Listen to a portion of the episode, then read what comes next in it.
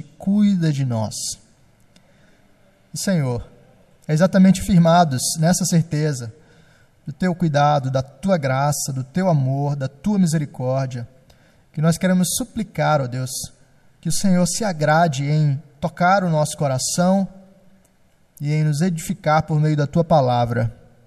Nós somos fracos e pequenos e nós dependemos do Senhor. Nós precisamos ouvir a tua voz, nós precisamos do teu direcionamento, do teu pastoreio, precisamos da tua voz nos guiando. Então pedimos, ó Pai, guia-nos, ensina-nos, transforma-nos. Para a tua glória pedimos, em nome de Jesus. Amém.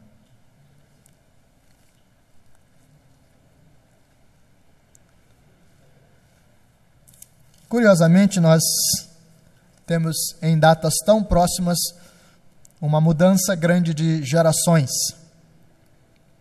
Nós falamos recentemente no Dia Nacional do Adolescente Presbiteriano. E de repente, como que num salto de uma semana, nós temos uma vida se passando e agora nós chegamos ao dia do presbítero.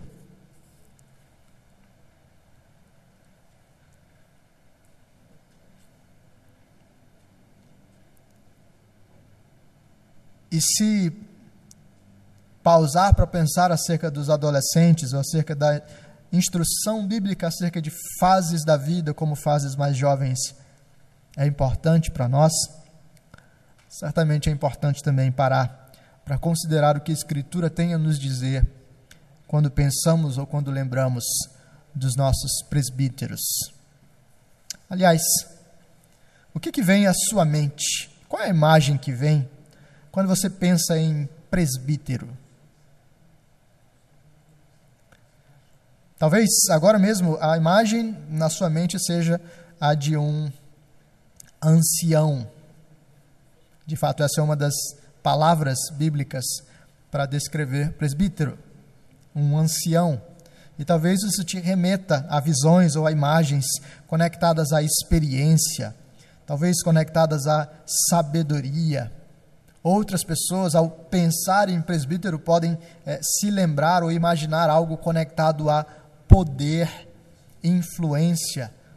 E tudo isso reflete um pouco das nossas visões, das nossas percepções do, do ministério de um presbítero. Mas quantos de nós aqui, pensando sobre presbíteros, de fato teriam na sua mente imagens como a de um soldado ou a de um atleta ou a de um lavrador.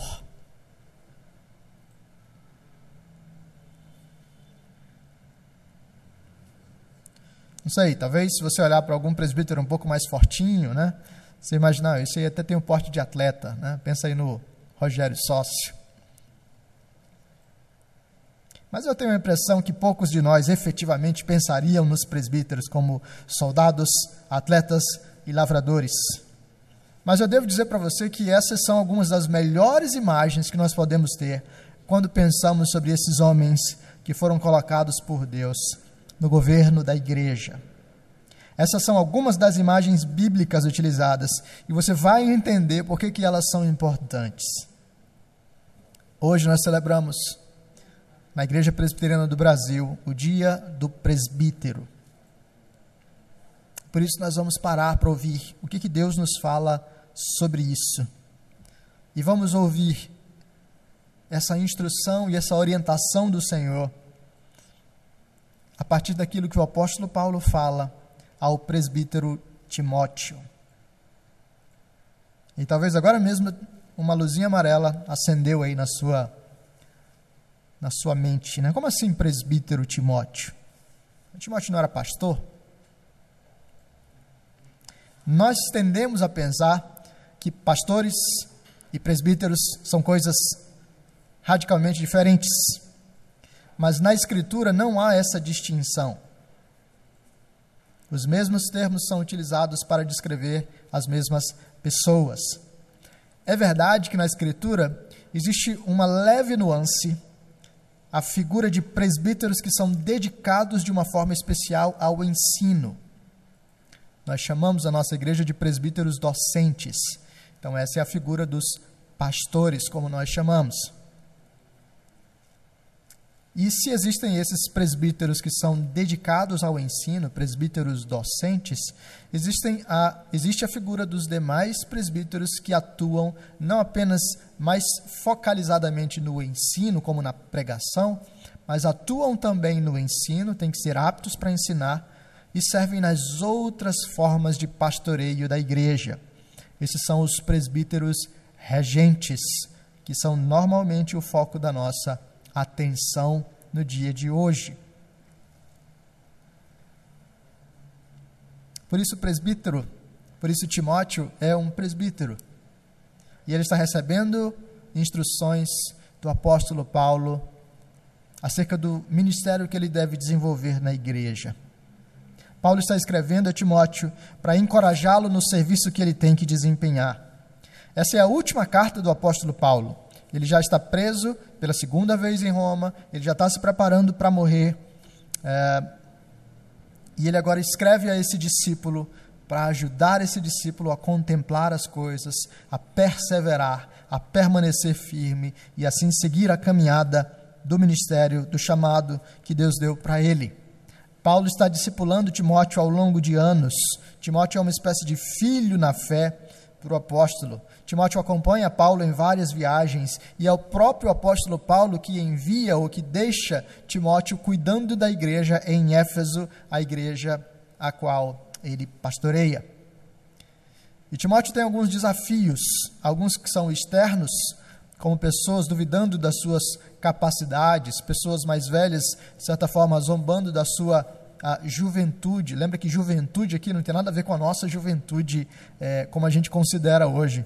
Timóteo já tem mais de 30 anos, ele não é um, um, um jovenzinho de seus 19 anos que está pastoreando uma igreja. Mas ainda assim, algumas pessoas é, têm dificuldades com essa juventude de Timóteo. E internamente, Timóteo aparenta ter uma, um traço de, de, de conduta, um traço de personalidade que o deixa mais tímido e retraído. Por isso, Paulo o tempo inteiro está encorajando, está é, empurrando Timóteo, dizendo: vai lá e cumpre o chamado que Deus te deu, prega a palavra, fica firme, faz aquilo que você tem que fazer. Paulo serve como um mentor, um discipulador e um encorajador para que Timóteo sirva com fidelidade no lugar em que Deus o colocou. Agora, Paulo está no fim do seu ministério e ele deixa palavras finais para o seu discípulo. E as palavras finais ainda são de encorajamento e de força para Timóteo. Ele chama Timóteo, agora nessa segunda carta, a guardar a verdade. E ele lembra Timóteo de exemplos ruins de pessoas que permaneceram infiéis ou que abandonaram, abandonaram o apóstolo, que abandonaram o caminho de fidelidade. Tudo isso ele apresenta no capítulo 1 e chega no capítulo 2 encorajando Timóteo a perseverar. É nesse cenário que a gente está. Nesse cenário, Paulo providencia algumas imagens e algumas instruções que são importantes para todos nós. Ele está descrevendo a figura do presbítero, a figura daquele que foi chamado por Deus para cuidar de uma igreja, para governar uma igreja. E enquanto ele descreve isso, ele ajuda a mim e a você a ter uma visão mais clara do que é o trabalho de um presbítero. Essa visão fica mais clara para toda a igreja. Mas além disso, essas imagens providenciam também uma visão e um alerta para aqueles que têm alguma aspiração ou algum desejo para se tornar presbíteros. Contemplar essa visão do apóstolo Paulo pode ser extremamente enriquecedora para aqueles dentre nós que têm algum desejo de caminhar nessa direção. E, finalmente, Paulo encoraja aqueles que já estão exercendo o presbiterato. Enquanto ele fala essas coisas para Timóteo, ele está servindo a toda a igreja. Para toda a igreja, ele nos dá uma visão do que é ser presbítero. Para aqueles que desejam ser presbíteros, Paulo dá um alerta: considerem a realidade. E para aqueles que já estão servindo no presbiterato. Paulo providencia encorajamento e força. Por isso, Paulo nos fala aqui sobre o chamado, a mentalidade, o fundamento, o desafio e a promessa do presbiterato. E são esses pontos que eu quero perceber, caminhar com vocês nessa noite. Vamos ver como Paulo fala, primeiramente, do chamado de um presbítero. Nos versículos 1 e 2 ele nos diz: Tu, pois, filho meu, fortifica-te na graça que está em Cristo Jesus. E o que de minha parte ouviste, através de muitas testemunhas, isso mesmo transmite a homens fiéis e também idôneos, para instruir a outros. Veja, aqui existem dois verbos que são utilizados pelo apóstolo Paulo, que já demonstram muito claramente o que, que Paulo espera e o que, que ele está encorajando Timóteo a experimentar. Fortifica-te na graça que está em Cristo Jesus e transmite a homens fiéis e também idôneos. Esse não é o resumo de todo o chamado para ser presbítero. Mas aqui está parte do chamado. Esses, essas orientações que o apóstolo Paulo providencia para Timóteo são percebidas dentro de um contexto mais amplo do desenvolvimento do seu ministério. Então, nós teríamos que ver todas as cartas de Paulo a Timóteo para perceber o que, que um presbítero faz e o que, que ele deve fazer. Mas, de um modo geral, Paulo está dizendo: enquanto você serve a igreja do Senhor, enquanto você permanece fiel ao Senhor, diferentemente de homens como Fígelo e Hermógenes, como ele acabara de descrever no capítulo 1. Paulo diz: fortaleça-se no Senhor. Fique firme. Parte do seu chamado é para perseverar diante do serviço a Deus e ao povo de Deus. É preciso que Timóteo fique firme e se fortaleça na graça que está em Cristo Jesus, contemplando também o cenário mais amplo a partir do qual o próprio apóstolo Paulo escreve agora. Lembra, Paulo está preso. Paulo está às vésperas de sua morte. E Paulo diz: enquanto eu estou preso, enquanto eu estou contemplando o fim da minha jornada, enquanto existem riscos ao ministério, fortifica-te na graça que está em Cristo Jesus. Mas não só isso. Não apenas obtenha força por meio da graça do Senhor para continuar servindo ao povo de Deus, como preocupe-se também em transmitir aquilo que você tem recebido a outros homens, que vão transmitir aquilo que tem recebido a outros homens em um ciclo de transmissão contínuo. Em outras palavras, parte fundamental do trabalho de um presbítero é o trabalho de discipulado. Ele faz discípulos,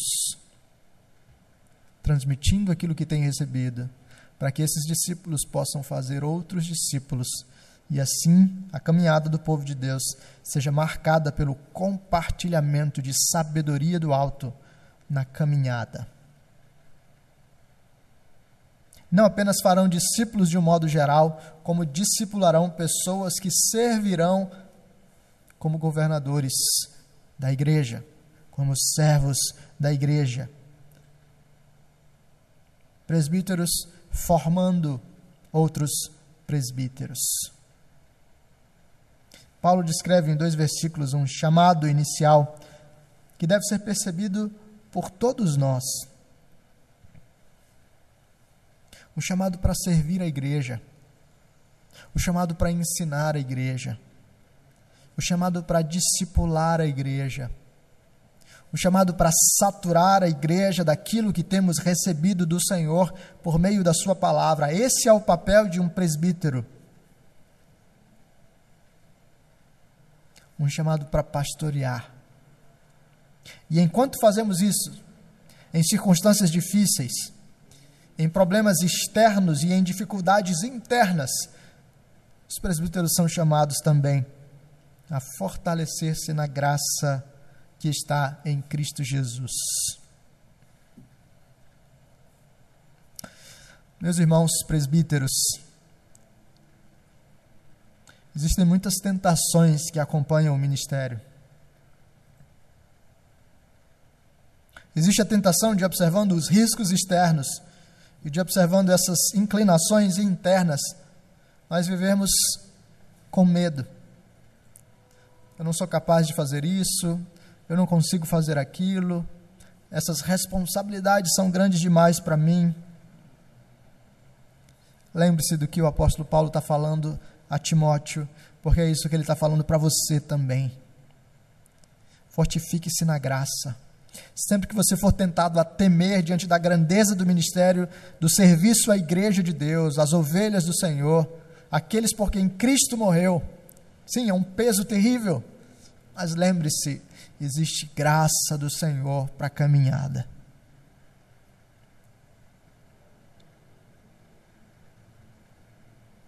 Os irmãos presbíteros, nós somos tentados a viver um ministério sem continuidade, a achar que o colegiado de presbíteros se basta. Mas lembre-se do que o apóstolo Paulo está chamando vocês para fazer: discipular pessoas, encorajar pessoas, pastorear pessoas, para que o ciclo de discipulado e transmissão tenha continuidade.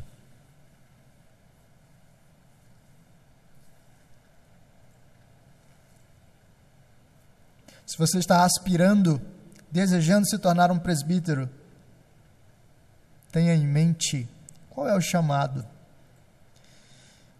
Ninguém é chamado para ser presbítero para brilhar na igreja.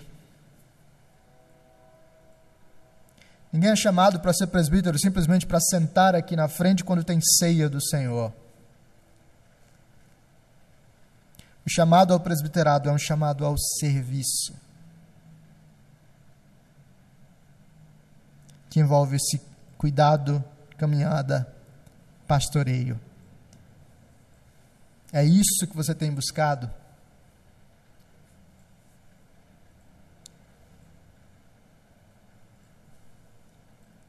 E para toda a igreja,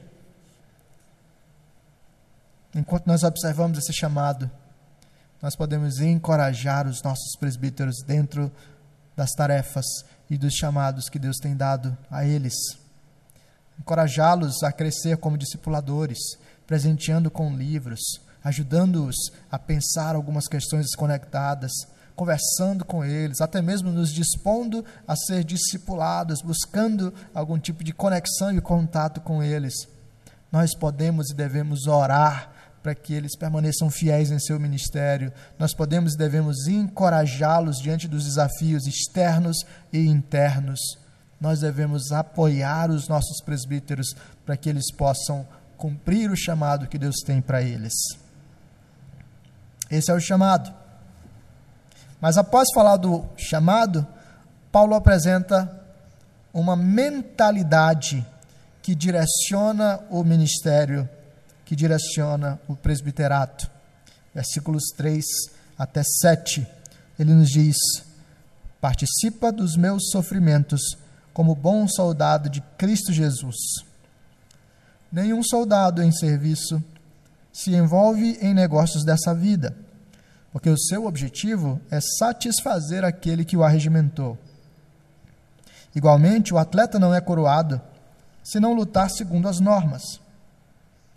O lavrador que trabalha deve ser o primeiro a participar dos frutos. Pondera o que eu acabo de dizer porque o Senhor te dará compreensão em todas as coisas. Agora, Paulo apresenta três imagens que funcionam para direcionar essa mentalidade de Timóteo, a mentalidade de um presbítero enquanto ele se apresenta para o serviço. É claro que as imagens cumprem um papel muito próprio, uma analogia não tenta substituir a realidade, mas tenta providenciar janelas para uma compreensão da realidade que seja mais completa. Então, por meio dessa analogia, nós temos a clarificação, o esclarecimento de alguns pontos. Mas não tente fazer uma correspondência imediata. Paulo está nos dizendo que o trabalho de um presbítero deve ser feito da mesma forma que um soldado faz, que um atleta faz e que um lavrador faz. Mas o que, é que significa isso? Enquanto você pensa agora no soldado Gandolf, o que que o, que que está sendo comunicado aqui? Paulo está dizendo o soldado em serviço não se envolve em negócios dessa vida. O seu objetivo é satisfazer aquele que o arregimentou. O que, que Paulo está dizendo? O trabalho de um presbítero, assemelhando-se ao de um soldado, é um trabalho extremamente focado. É um trabalho extremamente atento e concentrado na tarefa que deve ser desempenhada. Um soldado desatento, um soldado que, enquanto está em missão, decide brincar com coisas aleatórias e se envolver com coisas dessa vida, corre o risco de não apenas perder a própria vida, como colocar todo o seu batalhão em situação perigosa e assim efetivamente caminhar para o fim da batalha e talvez de toda a guerra.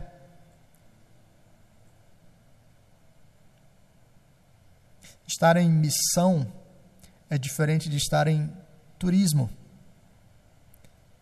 Quando um soldado brasileiro vai ao Timor-Leste para cumprir uma missão, ele não vai para simplesmente passear nos parques, visitar as praias ou fazer algo desse tipo. Ele tem uma tarefa e é essa tarefa que ele vai desempenhar. Da mesma forma, os nossos presbíteros soldados são chamados por Deus para manter o foco do seu chamado. A sua missão é servir e pastorear. Por isso, eles não brincarão de fazer igreja. Eles não perderão o foco em coisas aleatórias. A disputa pelos próprios interesses é algo completamente secundário.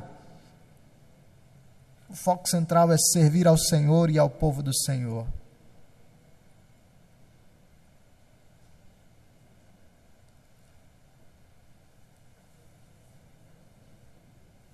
Mas o presbítero não é só um soldado, ele também é um atleta.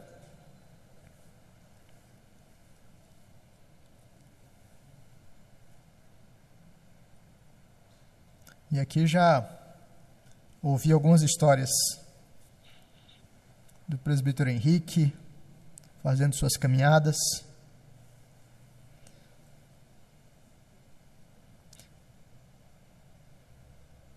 presbítero Paulo Bovério também. Atletas. Mas por que, que Paulo evoca a figura de um atleta?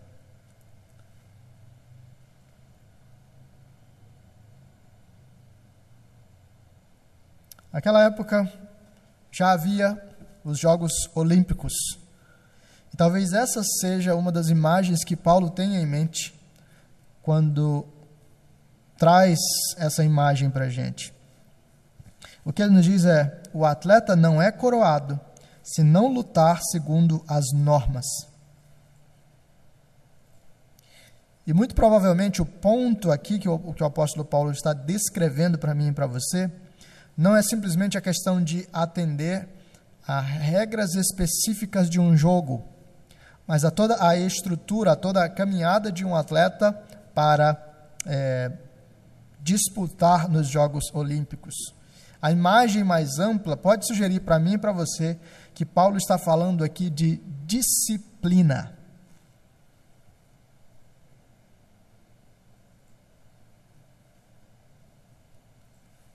Soldado é aquele que tem foco. O atleta é aquele que tem disciplina. lutar segundo as normas, é fazer todo o trabalho necessário, o esforço necessário e, dentro de toda a regulação, preparação e estrutura do jogo, sair dali vencedor ou receber a coroa.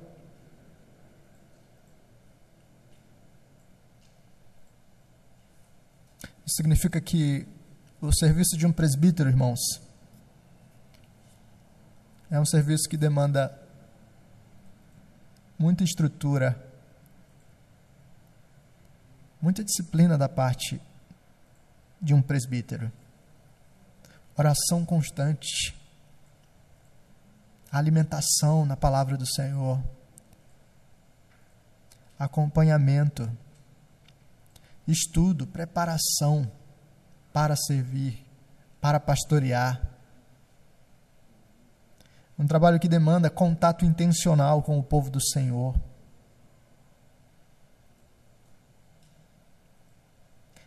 Um trabalho que de fato demanda disciplina.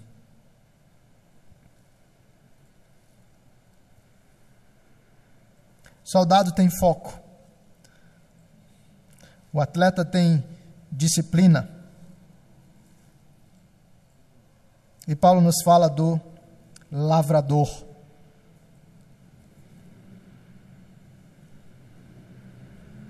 O que, que o lavrador faz? E por que, que Paulo evoca a imagem de um lavrador? É curioso até, né? Talvez nós esperássemos imagens um pouco mais eruditas, intelectuais, para descrever um homem que está liderando uma igreja. Paulo nos dá imagens mais simples. Ele nos diz no versículo 6: O lavrador que trabalha deve ser o primeiro a participar dos frutos. E talvez a nossa tradução não deixe isso muito claro mas a palavra que é utilizada para trabalha dá para gente uma ideia de trabalhar duro. A ideia do lavrador que trabalha duro. Então, no soldado você tem foco, no atleta você tem disciplina, e no lavrador você tem trabalho duro. O trabalho duro que você percebe no presbítero Paulo de Carvalho, até hoje servindo na fundição. Presbítero Moisés, até hoje ensinando. Presbítero Júlio, presbítero Antônio Cabreira, presbítero Gilmar.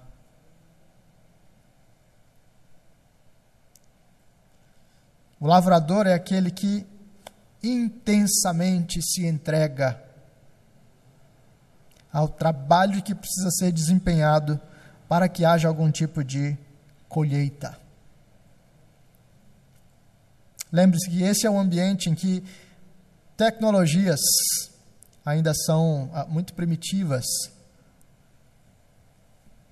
Hoje, o uso de máquinas, de certa forma, agiliza e facilita o trabalho. Ainda há muito trabalho duro para um lavrador fazer.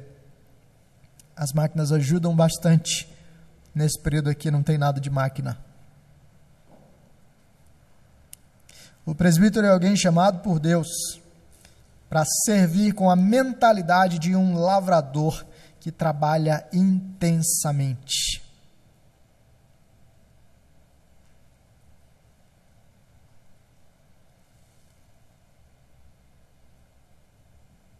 Claro que deve haver algum tipo de sabedoria, mas sim entrega.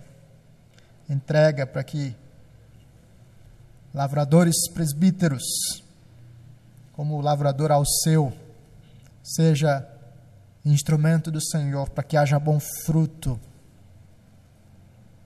na casa do Senhor, no meio do povo do Senhor.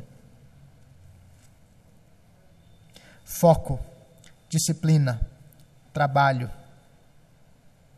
não é à toa que o nosso conselho se divide em subcomissões e trabalha.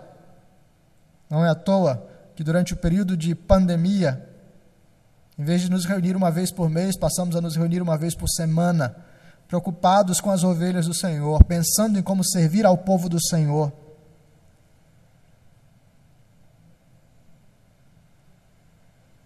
Não é à toa que, antes da pandemia mudar o nosso ritmo, você tinha regularmente durante a semana Reverendo Gilberto saindo com seu carro, encontrando o presbítero Paulo, o presbítero Moisés e visitando, entregando a ceia, servindo ao rebanho. Há ilusões sobre o que significa ser presbítero. Muitos pensam que a figura de poder é tudo o que conta. Basta estar na frente, basta é, controlar os, as votações, basta é, ter algum tipo de influência. Ser presbítero não é ter mero exercício de poder, privilégios sem responsabilidades. Essa é a visão antibíblica de liderança. A visão bíblica de liderança é se colocar abaixo dos outros para servi-los. Por isso, o presbítero serve como soldado, como atleta e como lavrador. Temos um chamado, temos uma mentalidade, temos um fundamento. Versículos 8 e 9, Paulo nos diz: Lembra-te de Jesus Cristo, ressuscitado de entre os mortos, descendente de Davi, segundo o meu evangelho, pelo qual estou sofrendo até algemas como malfeitor. Contudo, a palavra de Deus não está algemada. Qual é o fundamento do ministério? Qual é o fundamento do chamado? Qual é o fundamento do serviço? É o Senhor Jesus Cristo. A razão final para existir presbíteros, a razão final do ministério de presbíteros é a pessoa do nosso Senhor Jesus, aquele que amou a igreja, amou a sua noiva, aquele que comprou a igreja com seu próprio sangue, aquele que redimiu a sua igreja e que agora aperfeiçoa a sua igreja, dando à sua igreja pastores, mestres, presbíteros que efetivamente prepararão o povo do Senhor.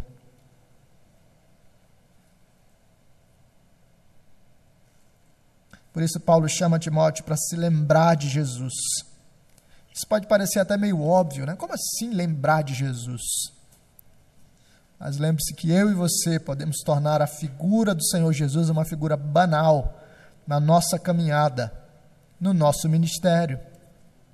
Por isso, continuamente diante de nós, nós precisamos voltar a Cristo e nos lembrar de Cristo e contemplar a Cristo como o Deus ressuscitado de entre os mortos, descendente de Davi. Eu e você precisamos nos lembrar que, embora eu e você sejamos limitados, a palavra de Deus jamais será limitada. Jesus Cristo é o fundamento da igreja. Jesus Cristo é a base de todo ministério. Jesus Cristo é o fundamento da nossa caminhada. Não existe nenhum outro fundamento. Não é a nossa capacidade, não é a nossa inteligência, não são as nossas conquistas, não são os nossos relacionamentos, não é o nosso tempo de igreja, não são os nossos recursos financeiros. Irmãos, o fundamento da igreja e do serviço dos presbíteros à igreja é unicamente o Cristo ressurreto. E é nessa garantia, é nessa base que eu e você podemos descansar, que homens imperfeitos como eu podem ser usados por Deus para servir ao povo de Deus. Um único fundamento, uma pedra angular chamado mentalidade, fundamento, desafio.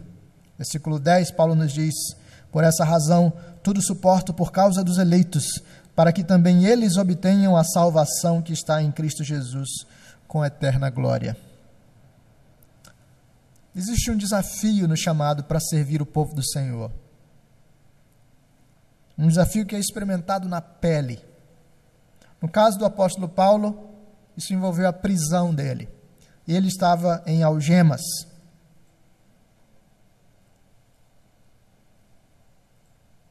No caso dos nossos presbíteros, existem outros desafios, mas o fato é que sempre há desafios.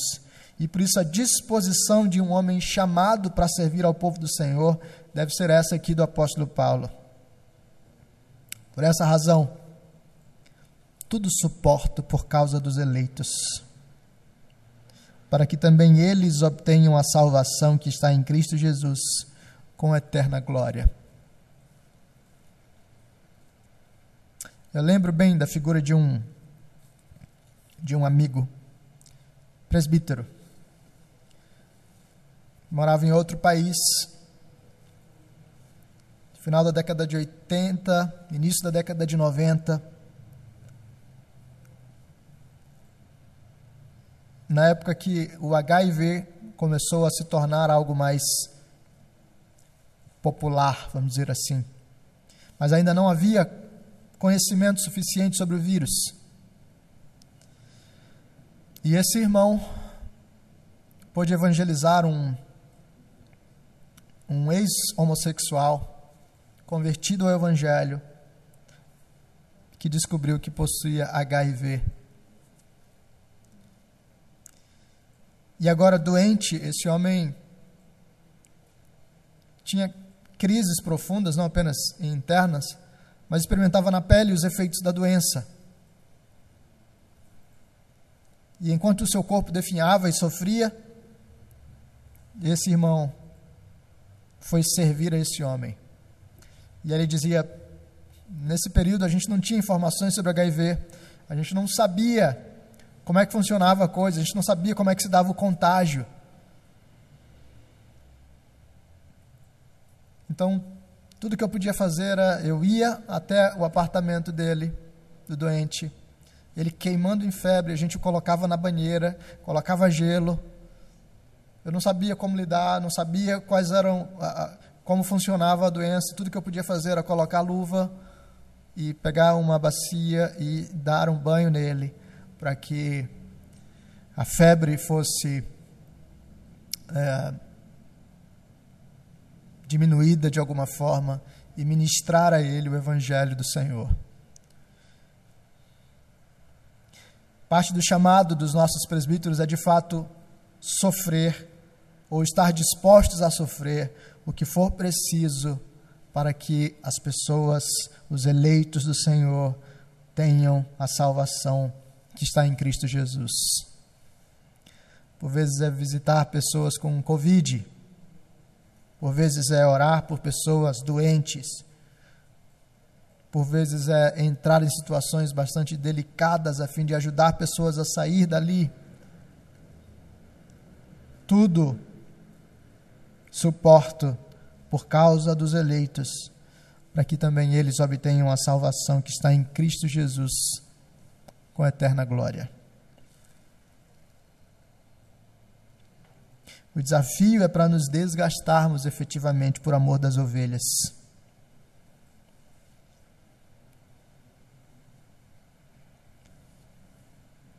E finalmente, Paulo nos fala que existe uma promessa para esse chamado. E Paulo segue uma fórmula que ele repete em algumas outras cartas, quando ele vai dizer: fiel é essa palavra. E muitas vezes ele vai mencionar algum tipo de discurso ou documento conhecido daqueles dias. O que alguns estudiosos sugerem é que Paulo está citando agora um tipo de credo antigo, de credo primitivo. Se você perceber na sua Bíblia, esse trecho, se você tem a revista atualizada, é colocado com uma diagramação diferente. E o credo funciona assim, versículos 11 até 13. Fiel é essa palavra. Se, se já morremos com Ele, também viveremos com Ele. Se perseveramos, também com Ele reinaremos. Se o negamos, ele por sua vez nos negará. Se somos infiéis, ele permanece fiel, pois de maneira nenhuma pode negar-se a si mesmo. Qual é a promessa para o trabalho de um presbítero? Talvez até aqui, ouvindo todas essas coisas, você pense: puxa, como é desgastante servir ao povo do Senhor. Quer dizer, tem que viver como soldado, como atleta, como lavrador, tem que estar disposto a sofrer tudo por causa dos eleitos. Quem é que vai querer um trabalho desses?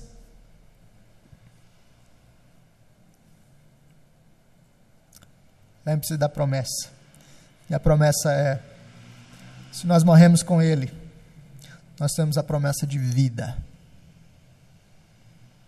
Se nós perseveramos com Ele, nós temos a promessa de reinar com o Senhor. Há um alerta aqui contra a apostasia. Se nós negamos o Senhor, Ele nos negará. Mas há também um alento para as nossas fraquezas. Porque se nós formos infiéis, Ele permanece fiel, pois Ele não pode negar a si mesmo.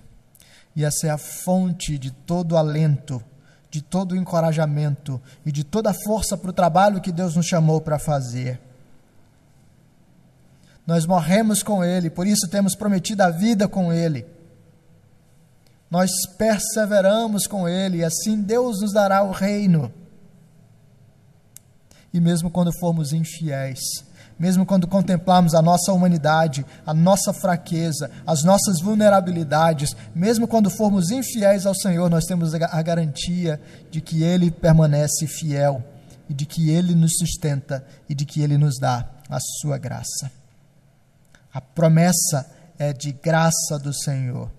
Enquanto somos tentados a desanimar, devemos olhar para o que nos aguarda e perseverar.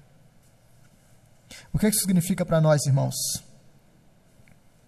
Para toda a igreja, isso nos ensina o caminho de um líder, mas isso tem profundas implicações para a nossa própria caminhada. Diante dos desafios internos e dos desafios externos, um chamado para efetivamente nos desgastarmos no amor uns aos outros, um chamado para fazer discípulos e para cultivarmos esse tipo de vivência na vida, um chamado para termos o Senhor Jesus como o nosso fundamento. Promessas do Senhor derramadas para o seu povo, que baseiam e que nos animam e que nos sustentam. Mas de um modo especial, eu quero convidar você a olhar para os nossos presbíteros e honrá-los. Eu não sei se você já mandou hoje uma mensagem de feliz dia do presbítero, ou se você já dobrou seu joelho e orou pelos presbíteros que Deus colocou sobre você nessa igreja. Ore pelos seus presbíteros. Eles são soldados, eles são atletas, eles são lavradores, se desgastando por amor a Deus e ao povo de Deus. Talvez na nossa igreja agora nós tenhamos pessoas considerando a possibilidade de caminhar para o ministério pastoral ou mesmo de tentar servir em, no presbiterato. E para vocês a mensagem é: vejam o que Paulo está falando aqui e ajustem o seu coração e as suas expectativas quanto a isso. Se a sua compreensão do presbiterato era algo diferente, reveja. A ideia não é simplesmente de impedir que outros sejam presbíteros, mas é exatamente de convidar aqueles que estão abertos para essa realidade a servir ao Senhor e ao povo do Senhor. E finalmente, meus irmãos presbíteros, fortifiquem-se na graça de Jesus. Nós sabemos que o trabalho de vocês é duro, é pesado, mas nós cremos que Deus está conduzindo vocês e que existem promessas grandiosas para vocês. Fortifiquem-se na graça. Que o Senhor os abençoe, que o Senhor os conduza na tarefa que Ele tem dado a vocês. Tudo isso nós fazemos porque olhamos para Cristo, Cristo ressurreto. Ele é o fundamento da igreja, ele é a peça central para líderes e para liderados. Ele é a nossa base, o nosso sustento a nossa alegria e a nossa força. Por isso nós o adoramos. Louvado seja o nosso Deus.